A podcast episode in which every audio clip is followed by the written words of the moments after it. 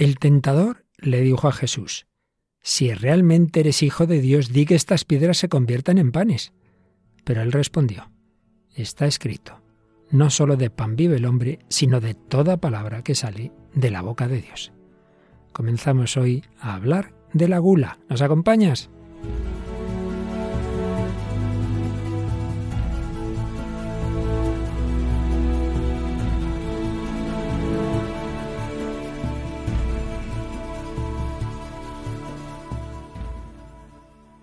El hombre de hoy y Dios, con el padre Luis Fernando de Prada.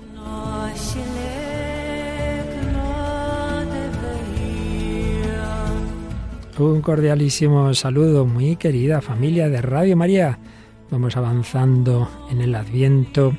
Acabamos de celebrar a la Inmaculada y nosotros pues empezamos en este tiempo en el que hay peligro dentro de unas semanas de descuidarnos un poquito y pasarnos con las comidas y bebidas que por otro lado tienen pues motivo de celebración sin ninguna duda, pues digo que vamos a comenzar pues realmente ya el último pecado capital de los que llevamos ya meses y años analizando de lo que es pecado capital o vicio capital, de cómo se puede, eh, tienen siempre repercusiones eh, morales, eh, psicológicas, médicas incluso a veces, porque realmente las cosas no son malas porque Dios las prohíbe, sino que las prohíbe porque nos hacen mal.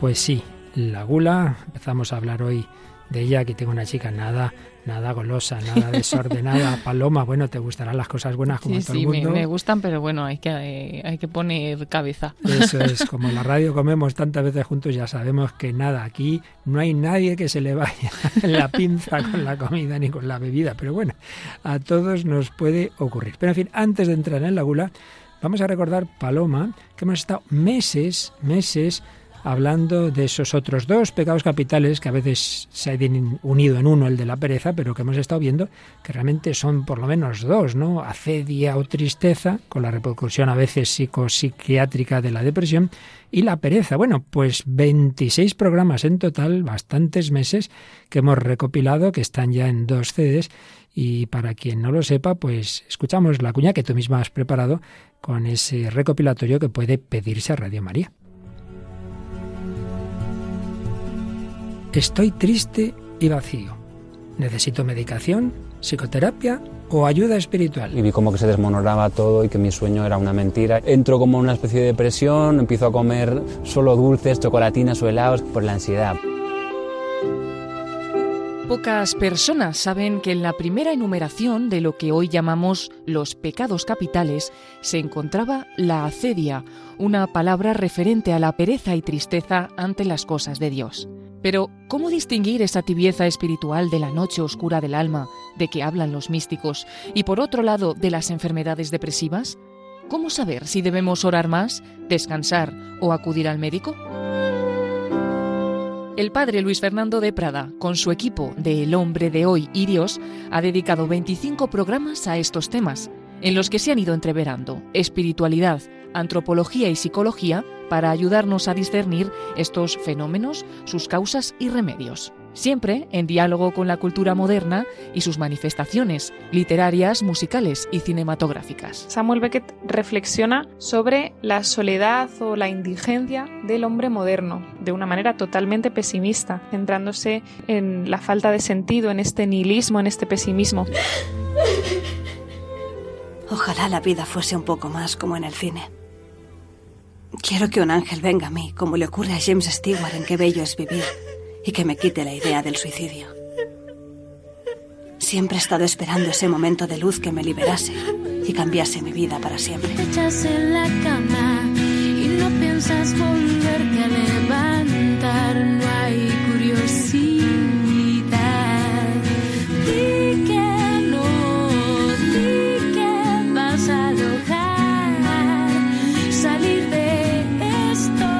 Podemos escuchar también numerosos testimonios de personas que han pasado de la tristeza en sus formas de vacío existencial, acedia y depresión, al gozo del amor a Dios y a los hermanos. Cuando sientes que Dios está vivo, que se preocupa por ti y que se ocupa de ti, de tu día a día, es una experiencia que te cambia la vida y que entonces pones el amor de Dios en primer lugar pese a tus miserias porque le conoces. Y cuando le conoces no hay nada como Dios. Hemos añadido un completo índice de los temas tratados en todos estos programas que hemos recopilado en dos CDs que puedes solicitar llamando al 91 822 8010 o entrando en nuestra página web www.radiomaria.es. Creí que mi historia había llegado al final, pero me equivoqué. Joe me ayudó a encontrar lo que perdí en el camino. Algo en lo que antes creía con fuerza. Que la vida puede estar llena de tormentas. Pero que incluso en esas tormentas, en los momentos más oscuros, uno nunca está solo. Porque tengo tristeza, si nada es imposible para ti, porque tengo tristeza. Radio María, la fuerza de la esperanza. Imposible para ti. Porque tengo tristeza. Pues sí, un peligro muy grande que siempre tenemos. Ya sabéis, podéis solicitar estos programas si es en esos dos CDs solamente en España, fuera de España no enviamos correo, pero hay una forma más universal que tú misma has recordado, pero no en este en esta cuña, pero sí lo decimos siempre todas las semanas, ¿verdad? Sí, a través del podcast que pueden entrar nuestros oyentes a la página web de Radio María www.radiomaria.es y en ella en la parte de arriba encuentra la sección de podcast donde vienen la mayoría de los programas de Radio María y también se accede directamente en www.radiomariapodcast.es. Pues ahí todos los programas del Hombre de Dios desde que comenzó este programa, desde el número uno, allá por el 2011, los tenéis todos en ese podcast de Radio María, indicando de qué trata cada uno. Por eso, los que no podáis recibir estos CDs en MP3, que hoy día ya cada vez se usa menos, ya iremos a otras plataformas en el futuro, pero lo que siempre podéis es descargarlos de nuestro podcast. Bueno, pues empezamos este nuevo bloque sobre la gula, que es mucho más que la gula. Aquí entra en las adicciones al alcohol, las drogas, los trastornos alimenticios, en fin, todo este tema que trataremos en los próximos programas. Hoy, Paloma, pues una canción muy simpática de un grupo vasco, si no me equivoco. Sí, se llama El Menú, nada El más y nada Menú menos se de lo que la estamos canción. hablando es de Golden Apple Quartet. Claro que sí, el menú. Y luego una película, la verdad es que muy interesante, con mucho más fondo del que puede uno pensar cuando lo ve así a primera vista. Una película centrada en una comida, en una cena, para ser más exactos. El festín de Babette. Claro que sí.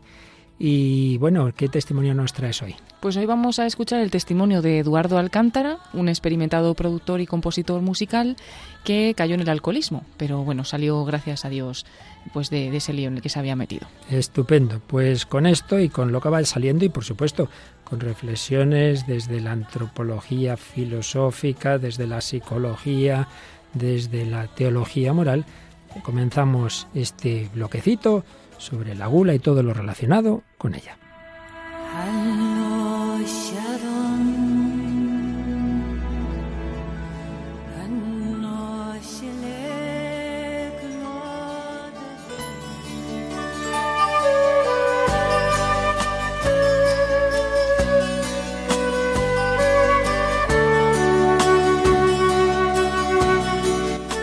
Bien, pues antes de nada, una vez más, que no nos vendrá mal, recordamos esa enumeración de vicios capitales, que no es que sean los más graves, sino los que son capitales, cabezas, es decir, que dan lugar a muchos otros. Hablábamos mucho tiempo, hablamos de la soberbia, que es pecado capital de los pecados capitales, porque en el fondo todos vienen de él, ese deseo desordenado de la propia excelencia. Y digo desordenado porque también hemos insistido y lo seguiremos haciendo en que debajo de cada vicio capital hay una tendencia buena que luego se desordena y entonces ya se convierte en mala. El, deseo de, de la propia excelencia desde Dios es bueno, porque somos hijos de Dios, somos dignos, no somos cualquier basura, de ninguna manera, pero se desordena con la soberbia. Cuando ya no es simplemente que uno tiene un deseo desordenado de su propia excelencia, digamos más bien interior, que eso es la soberbia, sino más bien de que sea reconocido, es cuando hablamos de vanidad o vanagloria. Cuando uno eh, tiene la envidia, la envidia y tristeza del bien ajeno, entonces pues es ese pecado capital de la envidia. Cuando hay un apetito desordenado de venganza, hablamos de la ira. Cuando se produce, lo que hemos estado tratando los últimos meses, esa tristeza de las cosas espirituales, de las cosas divinas, hablamos de la acedia, que da lugar a la pereza, esa desgana, ese no querer hacer nada. Cuando hablamos del deseo desordenado de bienes exteriores, los necesitamos, pero se desordena, entonces hablamos de avaricia y codicia.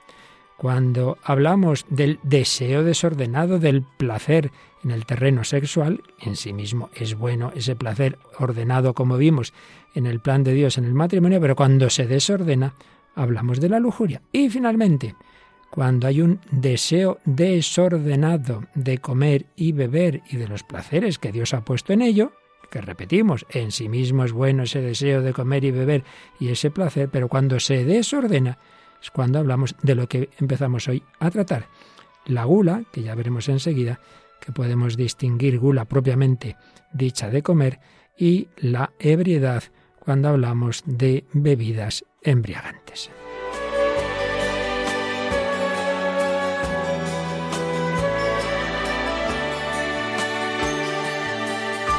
Como en otras ocasiones, el psicólogo Manuel Villegas también lo tomamos muy en cuenta aquí y él le gusta y hace muy bien en mirar las etimologías de las palabras y nos recuerda que gula viene de una palabra latina, gula, relacionada con gola, que significa boca, glotis en griego, de donde procede deglución.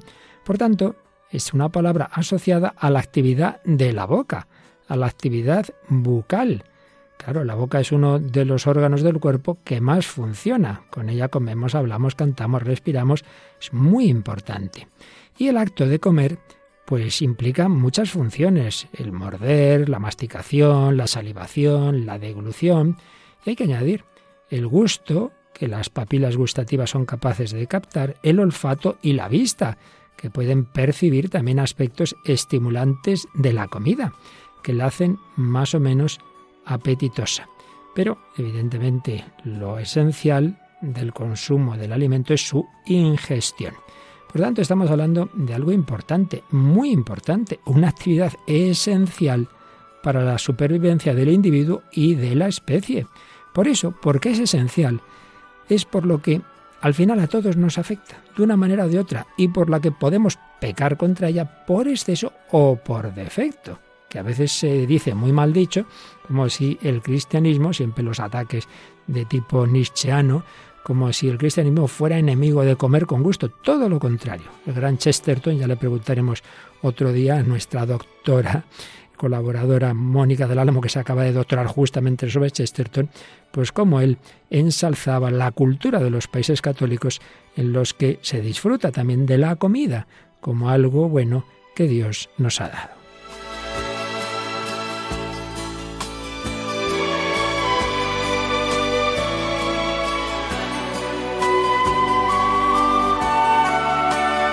Bien, pues para vivir todo esto ordenadamente hay una virtud fundamental que es la templanza. Si aquí estamos hablando de vicios capitales, hay virtudes cardinales, prudencia, justicia, fortaleza y templanza. Y dentro de la templanza tenemos la abstinencia y la castidad. La castidad para ordenar esos eh, placeres y ese, ese, ese deseo de lo sexual que, repetimos, en sí mismo es bueno, pero se puede desordenar. La castidad, ya hablamos de ello hace bastante tiempo.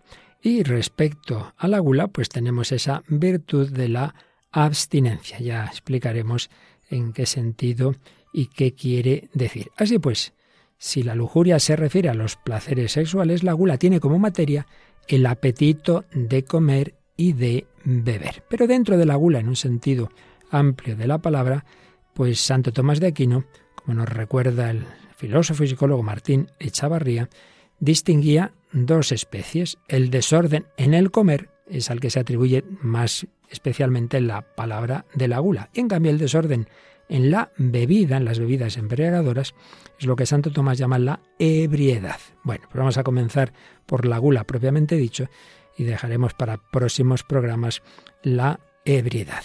Y añadimos que Santo Tomás distinguía dos apetitos que hay en el hombre, uno natural, uno que está ahí, que está en nuestro cuerpo, y otro sensitivo. ¿En qué sentido? Natural se refería a aquello que no podemos controlar, aquello de, nuestra, de nuestro cuerpo, de nuestras fuerzas vegetativas, una necesidad. Uno no puede decir, hoy no voy a tener hambre. Pues mira, tienes hambre, pues tienes hambre. Hoy no voy a tener sed. Pues eso no, no se puede controlar. Tener, sentir hambre o sed, eso no depende de nuestra razón. Pero en cambio, hay unas fuerzas sensitivas donde sí que puede la razón educar, educar a la, a la propia naturaleza. Y ahí es donde entran la abstinencia o su contrario, la gula, y pueden modificar ese tipo de apetito ya no meramente vegetativo. En el apetito natural, decía Santo Tomás, ahí no puede haber virtud ni vicio, no pueden sujetarse a la razón. Pues ahí entran la fuerza retentiva, digestiva y expulsiva, ahí entra el hambre y la sed. Pero en cambio, en lo que se refiere al apetito sensitivo, ahí sí, ahí sí que debe darse la abstinencia, en el sentido de virtud que modera ese deseo de comer y de beber, y puede darse el vicio de la gula. Santo Tomás señalaba que la gula implica un desorden en lo que él llamaba los placeres del tacto. El tacto no me refiero solo a lo que uno toca con sus dedos, sino pues todo lo que toca nuestro cuerpo, como es el tragar, porque él le parecía que si más bien hablábamos de gustar, el desorden más bien sería de curiosidad que de gula. Pero en fin, esto ya son matices menores. Finalmente, recordemos que Santo Tomás de Aquino, siguiendo a San Gregorio Magno, hablaba de cinco matices posibles de la gula. Porque si hemos dicho que comer en sí mismo es algo bueno, comer con apetito es algo bueno, el hombre necesita comer, ¿cuándo se desordena eso? Pues hablaba de cinco adverbios.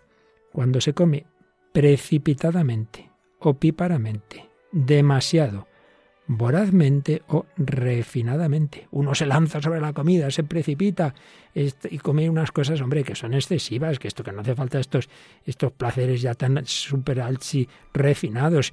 Y es que sigo y sigo demasiado y como vorazmente y no ni, ni hablo con los que tengo ahí en la mesa. No, comer, comer, comer, pero hombre, di una palabra, no. Es cuando se desordena ese apetito que en sí mismo es bueno y se puede convertir en un vicio capital un vicio capital, es decir, del que nacen otros. Y de nuevo, Santo Tomás y San Gregorio Magno enumeran estos efectos posibles de la gula, aunque aquí también se está hablando de la ebriedad, la alegría tonta, la ridiculez, la suciedad en el sentido de emisión desordenada de, de vómito, etcétera, palabrerío, embotamiento del sentido, porque Santo Tomás observaba, era un gran psicólogo, que la gula y por supuesto la ebriedad anula o al menos disminuye la capacidad intelectual, puede llegar a cegar la mente. Bueno, es evidente.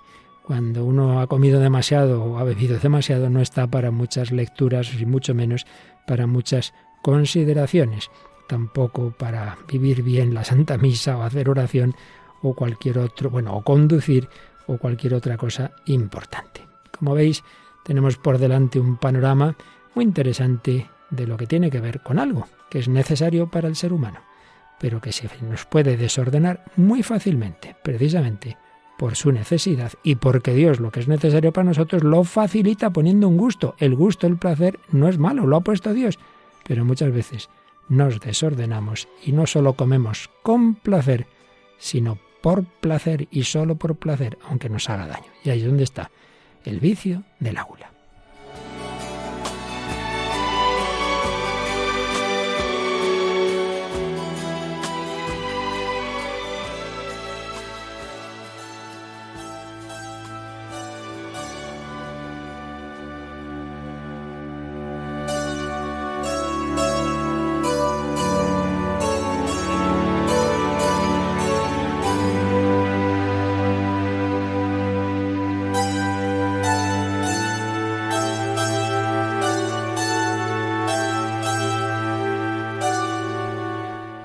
Seguimos en Radio María, en El Hombre de Hoy Dios, servidor Padre Luis Fernando de Prada, con Paloma Niño, iniciando hoy la trayectoria por nuestra reflexión sobre la gula, sobre la ebriedad, el daño espiritual que nos hacen los pecados capitales, este en concreto con sus consecuencias psicológicas y muchas veces médicas también. Y en ese diálogo que hacemos con la cultura moderna, en todo este trayecto que estamos siguiendo de los pecados capitales, ante todo, nuestro diálogo es con la psicología. Y una vez más recurrimos a esta obra que ya he citado, Psicología de los siete pecados capitales de Manuel Villegas, que después de decirnos la etimología de la palabra gula, nos hace una síntesis de la dimensión, digamos, antropológica de lo que es el comer, una mirada antropológica al, al acto imprescindible en nuestra vida del alimento. ¿Qué diferencias hay, Dios mío, entre comer para vivir o comer hasta morir? Que no sería la primera vez que ocurriera. Hay que comer para alimentarse. El ser humano necesita esa energía que le viene del alimento. Y no hay más que mirar la historia de la humanidad. Qué importancia. Cómo han ido evolucionando pues los seres humanos, los diversos grupos humanos, también en relación con este tema. Cuando se puede cazar, cuando había ya armas para ello, el, el preparar el alimento, o cuando se comían crudos. Es curioso que la palabra cruel, crudelis, tiene la misma raíz latina que crudo, como cuando ya se puede eh, preparar, como digo, masticar bien, deglutir, eh, asimilar eh, los alimentos, todo ello pues influye mucho en el ser humano y tiene incluso implicaciones que pueden ser de tipo moral o religioso, porque hay quien dice, no, no, yo no como seres a los que se haya hecho sufrir. Y aquí tenemos pues todo el tema de, de, los vegetarianos, del veganismo, y también, pues en todas las religiones, y no solo religiones, está todo lo que sería el ascetismo, el saber eh, prescindir o moderar la comida, el ayuno, en fin, como digo, hay muchos temas. También está todo el, el aspecto de amenaza al equilibrio ecológico, cómo podemos poner en peligro el ecosistema global. En fin, que hay muchísimos aspectos que tienen que ver con la comida. Y hacíamos alusión a la diferencia entre comer con placer y comer por placer. Y es que, dice este psicólogo, los actos necesarios para la supervivencia de la especie, como comer y como es la unión sexual, han sido reforzados por la naturaleza. Yo, claro, no digo por la naturaleza, digo por la naturaleza, es decir, por Dios, con descargas neurohormonales, como las endorfinas, productoras de placer. Sí, la sensación de saciedad, estaba con hambre y ya, estoy saciado, y ya es de por sí placentera, pues reduce el malestar o la tensión que acompañan a la sensación de hambre. Pero además de eso, además de que ya uno, uy, qué bien, ya, ya, ya se me ha pasado el hambre, además, la misma comida puede en sí misma volverse apetitosa si va bien aderezada, con aromas añadidos, preparada con determinados métodos, y entonces el acto mismo de comer es una experiencia placentera, ya en el paladar, antes de que el estómago se sacie. Por eso, todo esto ha dado origen a un arte, el arte culinario. Comer con placer, con gusto o con ganas se considera un avance antropológico con respecto a meramente comer para colmar el hambre. Y por supuesto, aquí hay otro aspecto del que ya hablaremos, dar de comer al hambriento, pues aparece en el Evangelio como un acto muy importante de misericordia. Y es también un modo de compartir la felicidad y es un modo de cohesionar el grupo.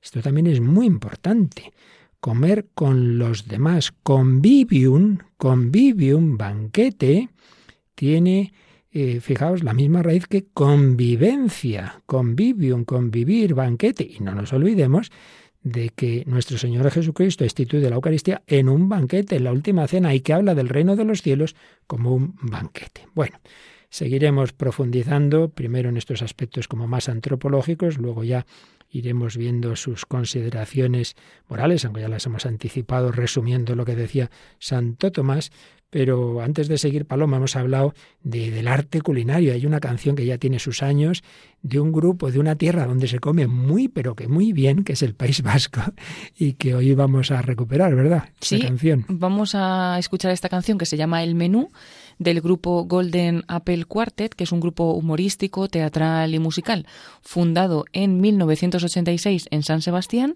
y su principal actuación es de tipo a capela. Lo integran cuatro componentes y una de las canciones que les hace más conocidos es esta precisamente, Buen Menú o El Menú, y bueno, que lo interpretan cantando un menú a un comensal. Vamos a escucharla. Camarero Señor, camarero, Señor, ¿qué hay para hoy? Señor, un buen menú, solo mi asado con patatas fritas, sesos huecos, hígado, liebre chateaubriand. Solomillo asado con patatas fritas, sesos huecos, hígado, liebre chateaubriand. Sopa de albondiguillas, caldo de tortuga, sopa húngara, consomé de almejas, gran cocido parisien, huevos al gratén. Sopa de albondiguillas, caldo de tortuga, sopa húngara, consomé de almejas, gran cocido parisien, huevos al gratén. Tenemos pollo asau, asau, asau, asau, con ensalada, buen menú, buen menú, señor. Tenemos pollo asau, asau, asau, asau, con ensalada, buen menú, buen menú, buen menú, señor. Frescos calamares, gallo, pescadilla, pescadillas, salmonetes, salmonetes, bacalao, alábica y atún, besugo, almejas, pochas, sábalo, lango, sábalo, lango, al América, al América, y faisán relleno, pavo, asau, asau, asau, asau, asau, asau, asau, asau, papas, asau, asau, asau, con ensalada, buen menú, buen menú, señor, tenemos papas, asau, asau, asau, con ensalada, buen menú, buen menú, buen menú, señor. Frito de espinacas, berenjenas fritas, habichuelas, frijoles y tortilla al ron. Frito de espinacas, berenjenas fritas, habichuelas, frijoles y tortilla al ron crema, tocino de cielo, mazapán, natilla, de francispan, flan de avellanas, frutas, queso, roquefort y también gruyère. Crema, tocino de cielo, mazapán, natilla, de francispan, flan de avellanas, frutas, queso, roquefort y también gruyère. Y después... Y después... Buen helado. Buen helado. Y café. Y café.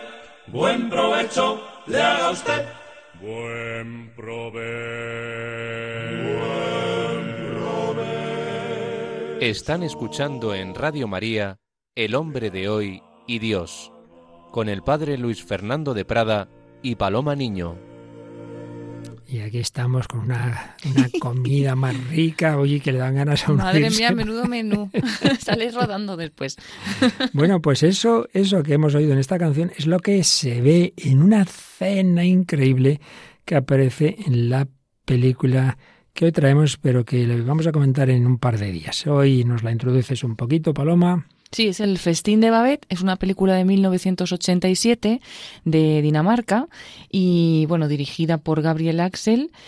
Un poquito la historia eh, tiene lugar en el siglo XIX, en una remota aldea de Dinamarca, y hay dos ancianas hermanas que han permanecido solteras y recuerdan con nostalgia su lejana juventud y la rígida educación que las obligó a renunciar a la felicidad. La llegada de Babette, que viene de París, huyendo de la guerra civil, cambia sus vidas. La forastera Pronto tendrá ocasión de corresponder a la bondad con que fue acogida y un premio de lotería le permite organizar una opulenta cena con los mejores platos y vinos de la gastronomía francesa. Todos aceptan la invitación, pero se ponen de acuerdo para no dar muestras de una gran satisfacción que podría ser pecaminosa, pero poco a poco, en un ceremonial intenso y emotivo, van cediendo a los placeres de la cocina. Bien, hay que decir que aquí hay, como os indicaba un poco al principio, un gran trasfondo no solo antropológico, sino teológico. Decía yo antes que a veces está esa falsa idea nietzscheana de que el cristianismo es enemigo de todo placer y en concreto del placer del comer y beber. Eso es falso, pero es verdad que a veces se han dado determinadas tendencias dentro del cristianismo y concretamente aquí claramente aparece una educación, en efecto, de un pastor protestante con un enfoque puritano y rígido que ha impedido que una de esas hijas suyas, que se estaba claramente enamorando de un militar, que, era familiar de, otra de las personas del pueblo, bueno, impide esa relación. Y también pues todo ese grupo de, de feligreses, pues todo con mucha rigidez, muere el pastor, pasan los años, ya son, como bien dices, esas dos hermanas solteras, mayores, muy buenas, y aparece, eh, aparece, apareció en su momento un personaje francés católico, y al cabo de los años esta mujer eh, que, bueno, pues que les pide, mm, se ha quedado sin nada, les pide alojamiento, ya son buenas, y la cogen pues para que les sirva, y entonces a cambio de, de esos servicios, simplemente pues vive con ellas. Entonces ahí van pasando los años hasta que en efecto les toca, le toca a ella la lotería y quiere ser agradecida y organiza una cena tremenda. Entonces hoy vamos a escuchar ese primer momento en el que vemos ese toque puritano de esas dos hermanas, y de esa, esos, esas personas que, porque además la cena, el motivo es que cumpliría, me parece que son los 100 años su padre, que ya había fallecido, le quieren recordar al pastor de la comunidad, pero con esa educación tan rígida dicen lo siguiente. Alabado sea Dios, toda la mercancía ha llegado sana y salva. Pero, pero ¿qué mercancía, Babette? Los ingredientes para la cena, para la cena francesa. No será vino. Es Clos Boyó 1845. De casa Philippe de Montorgueil. No pretendíamos hacer nada malo. Filipe y yo solo quisimos complacer a Babette. No teníamos ni idea de a dónde nos podía llevar lo que nos suplicaba. Y ahora, ahora estamos expuestos a fuerzas peligrosas que podrían traernos desgracias. Ni siquiera puedo deciros que os darán de comer y de beber. ¿Qué nos va a pasar? Señor, concédenos vuestra misericordia. Perdonadme. No llores, señorita. Si supierais cuánto pienso ahora en mi padre. Es como si él me estuviera mirando, viendo a sus hijas usar su casa para un aquelarre de brujas. No pronunciaremos una palabra referente a comida o bebida.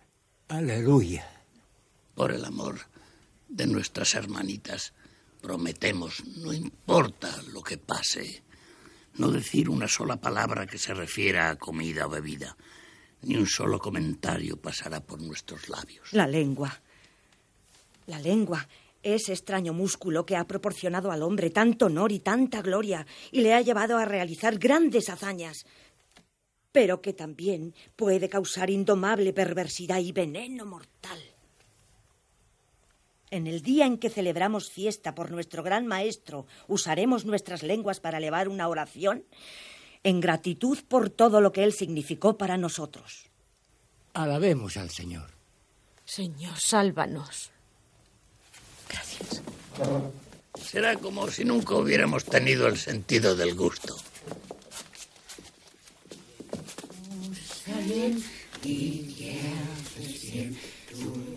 Bueno, pues hemos escuchado unidas dos escenas de esta película El festín de Babette. Al principio es cuando esta chica que está trabajando como criada, digamos, y cocinera de estas dos hermanas, pues con ese dinero que le había tocado la lotería, ha encargado a Francia que le enviaran un montón de, de comidas, de, realmente de ingredientes para la cena, de comer, de beber, y ese momento en que llega toda esa mercancía y las hermanas se quedan horrorizadas. No será vino. Y ¿cómo que no? Si este es un vino buenísimo, ¿verdad? Y luego las hermanas, viendo el panorama, como ya estaban invitados, pues todos esos antiguos feligreses, ya que ya son todos mayores, eh, van a avisarles, decir, pues que esto se nos ha ido de las manos. Y ya has oído los comentarios, ¿qué te parece, Paloma? Sí, me llama la atención incluso que sale como llorando, ¿no? Por haber aceptado esa comida, que al final, bueno, pues es en agradecimiento a lo que ellas han hecho también. Y, al final cuando dice la lengua que, que tan bien sirve para dar honor y para rezar, incluso que ese día la utilizaremos para rezar por nuestro Padre y tal, eh, también puede llevarnos a lo peor, ¿no? O sea, como que ven los como los dos extremos no de, de, la situación y, terminan pues bueno eh, como bien decías no diciendo que no van a decir nada de la comida que ese es el propósito que tienen, como si no hubiera existido o no hubieran tenido nunca el sentido del gusto. Eso es, esa última frase es muy significativa. Pero vamos a ver, ¿quién le ha dado a usted el sentido del gusto? Dios nuestro Señor, ¿no? Entonces ahí está claro que hay algo que no funciona bien. Pero es verdad, que es verdad que a veces pues se ha podido dar esa mala educación pero hay que decir que eso sobre todo, en efecto, sobre todo se ha dado en esos ambientes de un puritanismo de corte protestante, pero no en la mejor tradición católica. Y de hecho, la mejor cocina se hacen en los países de tradición católica. Es una cosa llamativa, ¿no? Eh, fijaos que Santo Tomás cuando dice que, que los vicios eh, pueden darse por exceso y por defecto, lo dice en todos los campos. Y en este campo dice, hay un vicio por defecto, porque hay que comer lo necesario. Lo necesario no se refiere solo a la necesidad biológica, sino en cuanto el hombre es un ser social. Entonces tú a lo mejor un día pues no comerías mucho, pero Paloma, si vas a casa de tu abuela y tu abuela no le, te comes lo que te pone, le das un disgusto. Es, el mejor ejemplo, porque las abuelas nunca terminan de verte, de verte comer, o sea, siempre tienes que comer un poco más. Entonces, hombre, ese día esfuérzate un poquito, venga, un poquito más, que no te siente mal, claro. No, no, no, no, yo no. Yo hay un ejemplo que me parece muy significativo, ¿no? Una, una persona, pues, invita a otra a comer, entonces sacan el primer plato y dice, no, no, no, yo, yo lo siento, pero yo, yo, yo ayuno. Bueno, vamos a ver el segundo, no, no, no, no, yo, yo solo quiero hablar con usted. Pero hombre, es un hombre, es amable, que te han invitado. Viceversa, lo contrario. Llega el plato, uno se mete en el plato, no habla nada porque no hace más que comer, comer. Hombre, que la comida no solo es comer, es que estás con este señor, es un diálogo o eso, un banquete. Entonces, no es embebernos en la comida, pero tampoco es despreciar. El desprecio no es cristiano. Una cosa es el menor aprecio, no solo de pan vive el hombre, pero también de pan. No solo de pan vive el hombre, sino de toda palabra que sale de la boca de Dios. Claro, si uno le da más importancia a la comida material que alimentarse de la palabra de Dios en la Eucaristía, eso ya está el desorden. Pero si no quieres tampoco la comida material, salvo una gracia muy especial, algún caso milagroso que alguna vez se ha dado, lo normal, pues es que ahí haya un pecado por defecto. Por tanto, la contra, contra estas virtudes, contra esta virtud y contra la templanza, se puede pecar, en efecto, no solo por exceso de dejarse llevar del placer de la comida, sino también por defecto, que es lo que hemos visto hoy. Ya veremos el próximo día cómo termina esa cena. Pero vamos a ver también cómo ha cambiado la vida de quien hoy nos traes, porque tantas veces el vacío existencial de nuestro mundo pues lleva a intentar saciarlo de cualquier forma, más habitualmente con la bebida. Bueno, cuéntanos, ¿de quién nos hablas hoy? Vamos a hablar de Eduardo Alcántara, que pues es un experimentado productor y compositor musical. De hecho, muchas de las canciones que durante años se han escuchado en España han tenido su melodía o su letra. Y bueno, pues él afirma que a partir de los 30 años, más o menos, empezó en su vida el problema con el alcohol, algo que además pues se fue agravando con los años. Al principio bebía principalmente para evadir una situación personal muy complicada que tenía y bueno, pues le servía un poquito como olvido y, y de hecho lo hacía siempre a escondidas de las personas y del ambiente en el que se movía, no se sabía, no sabían que, que él bebía, ¿no? Bebía por las noches, más tarde empezó a beber también por las tardes e incluso pues ya bebía también por las mañanas. Y Eduardo cuenta que fue consciente de la gravedad cuando percibió que era incapaz de dormir sin beber alcohol.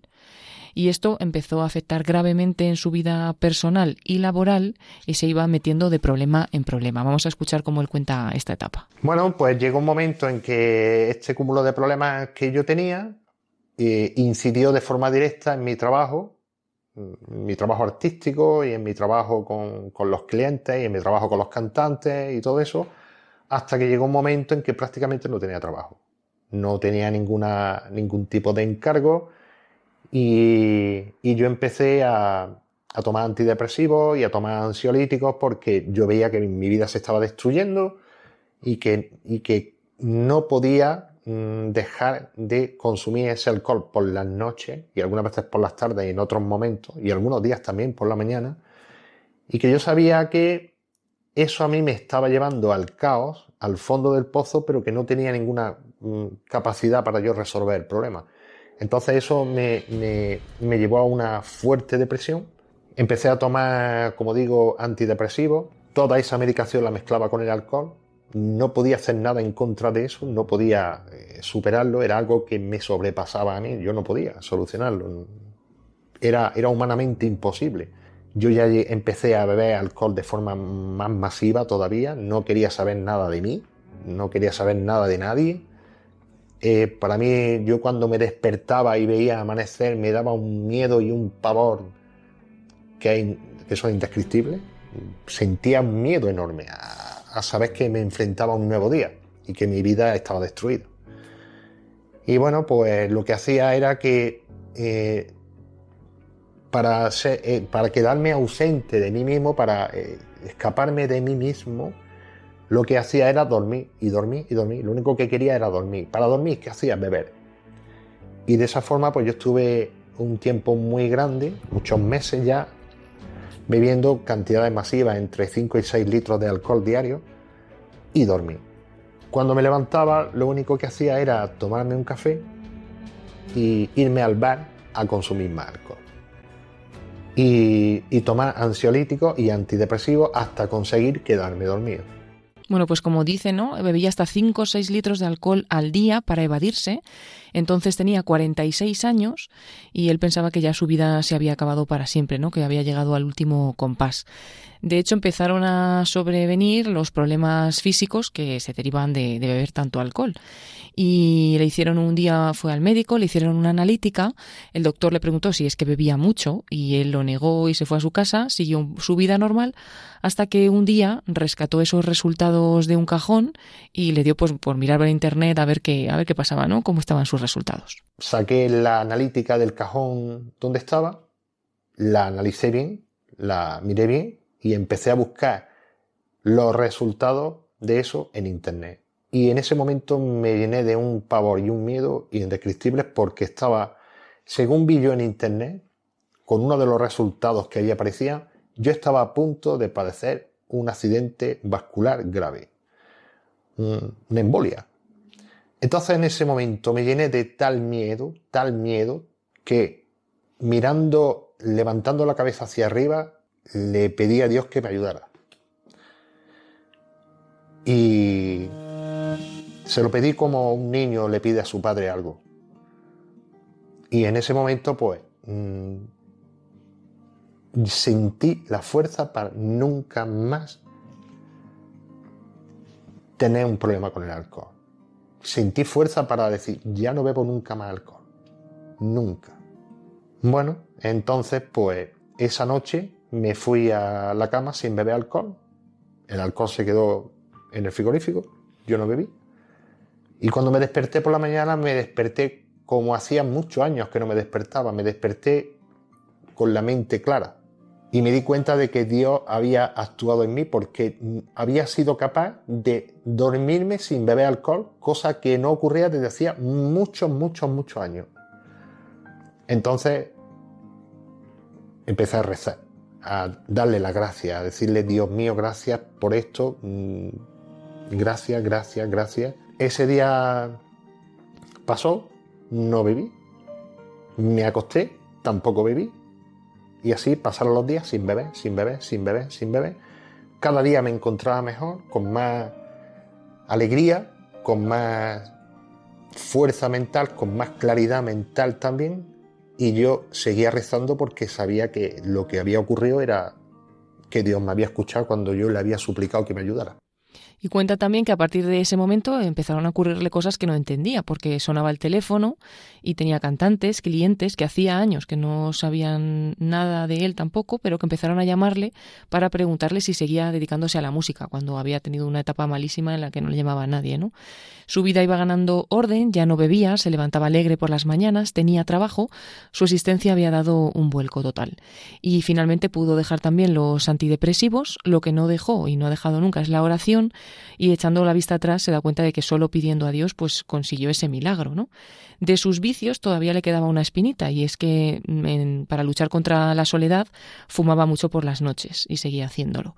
Entonces unos amigos le invitaron a ir a Meyugol en 2019, un santuario mariano, y allí le pidió a la Virgen, rezando a la Virgen, se dio cuenta de que había algo que enturbiaba un poco esa conversación con, con la Virgen. Y él sabía que era ese vicio que todavía tenía con, con, el tabaco. Y en ese momento notó una fuerza que le inundó, una alegría que no era de este mundo, que le duró pues un tiempo, y a partir de ese momento se quedó totalmente libre de cualquier adicción. Dice que María completó lo que Dios había iniciado con él. Eduardo Alcántara es ahora otra persona, explica que su vida está centrada en el Señor y en la Virgen, porque, dice, he visto con mis ojos que Dios me ha salvado la vida. Pues sí, realmente impresionante oírlo y cuánto nos enseña. En la parte negativa nos confirma todo lo que hemos estado viendo pues todos estos meses. Cuando uno no está centrado, cuando uno está vacío, se intenta evadir y entra en ese círculo vicioso. Te evades con alcohol, con comida, con, con drogas, con, con activismo, depende en cada caso pero cuando es, como en su caso, con, con, el alcohol, cada vez se pone peor. Y a veces, Paloma, hay que tocar fondo, y en ese tocar fondo y ver la muerte al lado es cuando uno grita a Dios, ¿verdad? Impresionante además, porque incluso había metido los análisis en el cajón, pero en ese momento se da cuenta de que así no puede seguir. Y me imagino que en todo ese tiempo no había pensado nunca en Dios, ¿no? Pero en ese momento, como dice, le ve la mirada y le pedí a Dios ayuda. Y ahí estaba, ¿no? Porque inmediatamente pues notó esa respuesta. Así es, y como el Señor le dio fuerza y como la Virgen María pues incluso añadió algo que no es que en sí misma sea pegado, pero que también cuando se desordena, como es el tema del tabaco, pues puede hacer muchísimo daño, como, como bien sabemos, pues hasta eso. Esto me ha recordado Paloma, yo no sé si lo he contado aquí alguna vez, y yo te tuve hace años, conocí a un chico, y no digo ahora más para que lo diría al final de la historia, que cuando era muy jovencito, un chico muy piadoso, que incluso había pensado ser sacerdote, pero aquellos años de pobreza en España, muchos españoles emigraron a Alemania, cosa que tenemos que recordar cuando ahora nosotros recibimos inmigrantes de, otras naciones. Y allí, bueno, pues se metió en, en, la vida, ganó mucho dinero, se metió en la vida libertina, bebía mucho, se olvidó de Dios, se olvidó, por supuesto, de aquella posible vocación, pero es muy bonito pensar que lo que nunca dejó de hacer fue algo que le habían enseñado de pequeño, a rezarle a la Virgen por la noche, a rezar las tres Ave Marías. Y nos contaba que bebía mucho y llegaba a casa bebido, y aunque estuviera bebido, Dios te Ave María, la rezaba, la rezaba. Fueron pasando los años, ya tenía más de 40, y un día su madre le dice, oye, tu hermana y yo queríamos ir a Fátima, ¿nos llevas? Él no quería, no quería ir a Fátima, pero al final las llevó y fue llegar allí y empezar a ver muchísima gente. Pero ¿qué pasa hoy aquí? Es que era un 13 de octubre, el día del aniversario de la última aparición de la Virgen. Fue salir del coche, sintió en su interior un revolcón espiritual, sentía necesidad de quitarse todos esos años, buscó un sacerdote para confesar. Bueno, en pocas semanas había cambiado su vida y lo más impresionante, Paloma, es que no solo volvió al Señor, sino pasaron dos cosas increíbles. Una, como al caso que nos acabas de contar, se le quitó automáticamente la adicción al alcohol, porque lo normal es que uno, vale, se convierte, pero luego le quedan meses o años con las adicciones, que hay que seguir luchando, esto pasa mucho y es normal. Nada, se le quitó automáticamente. Pero segunda parte, ¿por qué conocí yo a este chico? Porque lo conocí en el seminario. Mm. Porque aquella vocación de joven rebrotó, él no se había casado, entonces fue compañero mío, José Luis Donati, y lo digo ahora, lo contó en público porque acaba de morir por el COVID, ya con mm. más de 80 años, pero como sacerdote de Cristo. Realmente una historia impresionante de cómo el Señor rehace nuestra vida, nos devuelve hasta esa vocación que este chico pues había tapado, ¿verdad? Cómo la misericordia de Dios es capaz de sanar nuestras heridas. Lo ha hecho con esta persona que hoy nos has traído, con Eduardo Alcántara, lo hizo con José Luis Donate. Pues es la enseñanza. El Señor busca siempre nuestro bien. Cuando nosotros no estamos centrados en Él, cuando estamos vacíos, entramos en esos círculos viciosos que cada vez nos hacen más daño. Y dos palabras eh, más sobre el tema de, de la comida, del que ya seguiremos, esa diferencia entre comer con placer, que es algo bueno, lo hemos repetido, y comer meramente por placer. Y también el aspecto de comer como un acto social. Claro que sí. Y se señala que un gran problema de las sociedades europeas, occidentales en general, es el individualismo y el comer en solitario. Y es curioso, esto lo hacen las arañas, comer en solitario. Estamos por desgracia, perdiendo ese sentido del acto de comer como un suceso de carácter social, que ya decíamos que también a nivel cristiano es muy importante, porque nuestra gran celebración, la Santa Misa, es algo comunitario. Todos comemos a Jesucristo, la Eucaristía y por supuesto las grandes celebraciones cristianas, la Navidad, la cena de Navidad, eh, las comidas relacionadas con la Pascua. Es algo bueno, es algo en sí mismo en que se, se, une esa alegría espiritual de lo que celebramos con ese placer bueno y sano, mientras no se desordene, de la comida. Comer con placer es una forma de combinar la necesidad con el gusto que no implica necesariamente el exceso, el despilfarro, no, no, incluso lo bonito, invitar a gente pobre, darle también de comer. En cambio, el mero comer por placer, cuando el hedonismo hace que el placer sea el fin último de la vida, es cuando ya todo cambia. Esto llega al punto de que dice Santo Tomás de Aquino que cuando la gula, cuando el comer se transforma en centro de la vida y se deja de lado a Dios como fin último, dice Santo Tomás que, que va hasta contra el precepto del reposo festivo, porque es un mal uso del ocio, es un mal uso del ocio. Es que en cuanto estoy libre, pues lo que hacía este hombre, beber y beber, comer y comer. Pues vamos a terminar recordando cómo nuestro Señor Jesucristo, a otros que estaban también tristes y vacíos, pues aquí todo tiene que ver, la tristeza, la cedia, la pereza, la gula, la ebriedad, pues les dio de comer, tomad, comed, eh, en una cena descubrieron que era Jesús. La canción Íbamos dos del padre Gonzalo Mazarrasa, cantada por seminaristas de Chile. Íbamos dos camino de Maús, entristecidos discutiendo. Y sucedió que vimos a Jesús y no supimos conocerlo. Él preguntó, ¿qué cosas discutís? Dijimos lo del Nazareno, muerto en la cruz, en plena juventud, aún no podemos comprenderlo. Era él, el Mesías de Israel, muchos llegamos a creer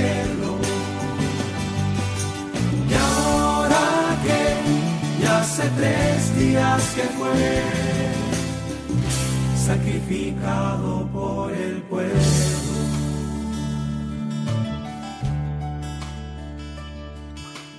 Él respondió que así debía ser, que estaba escrito su tormento y la vivó nuestra apagada fe, el corazón ardea por dentro. Quédate con nosotros, quédate, ven y comparte nuestro derecho. Quédate con nosotros, quédate oscuridad está cayendo.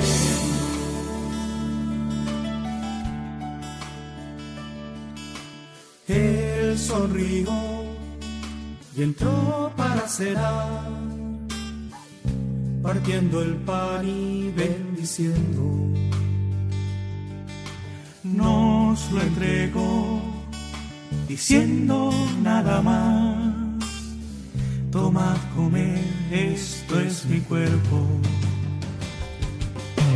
Y después ya no le pudimos ver, pero sabíamos que dentro Él está con nosotros esta vez, resucitado de los muertos. Quédate con nosotros a comer. Jesús nos invita cada día a comer. Tomad, comed. Esto es mi cuerpo. Alimentemos nuestra alma y también ese espíritu de tener nuestra alma llena de Dios nos ayudará a regular los deseos de nuestro cuerpo. Dios también quiere que lo alimentemos con esa alegría de saber que Dios es nuestro Padre. Quédate con nosotros a comer, reanima nuestro desaliento.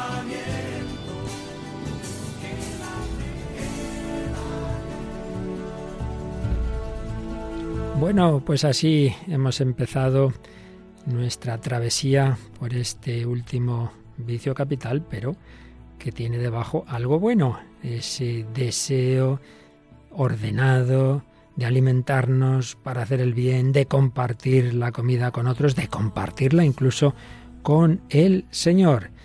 Hemos hecho algunas reflexiones psicológicas, antropológicas, espirituales, morales. Hemos oído esa canción del grupo Golden Apple Quartet, El Menú.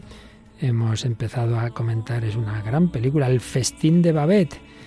Hemos escuchado el testimonio de Eduardo al cantar y hemos terminado esta canción del padre Gonzalo Mazarrasa sobre aquellos discípulos de Maus que terminaron el encuentro y descubrieron con quién estaban en una cena cantada por seminaristas chilenos. Bueno, pues seguiremos con este tema cuando vamos mirando a esas celebraciones de la Navidad, que es verdad no serán como otros años, pero lo principal seguirá ocurriendo. Jesucristo quiere nacer en nuestro corazón, quiere alimentar nuestras vidas. Y recordamos, Paloma, que también ahora hay un alimento para el espíritu en Radio María España. Sí, el programa Música de Dios con el padre Eusebio Guindano. Y también, como siempre, recordamos, por un lado, que podéis escuchar los programas anteriores, como hemos dicho al principio, en el podcast, esa recopilación de todos los anteriores sobre la tristeza y la pereza en esos dos CDs que hemos dicho y, y, que hay un correo y una página de Facebook para vuestros comentarios. Sí, el correo es el hombre de hoy y Dios arroba radiomaria.es y la página de Facebook, pues igual de fácil de recordar, con el nombre del programa, buscamos en, e, en esa red social el hombre de hoy y Dios. Pues a seguir el camino del Adviento con la Virgen María, con la Inmaculada, hacia la Navidad. Que Dios os bendiga. Hasta el próximo programa, si Él quiere. Así concluye El hombre de hoy y Dios, un programa dirigido en Radio María por el Padre Luis Fernando de Prada.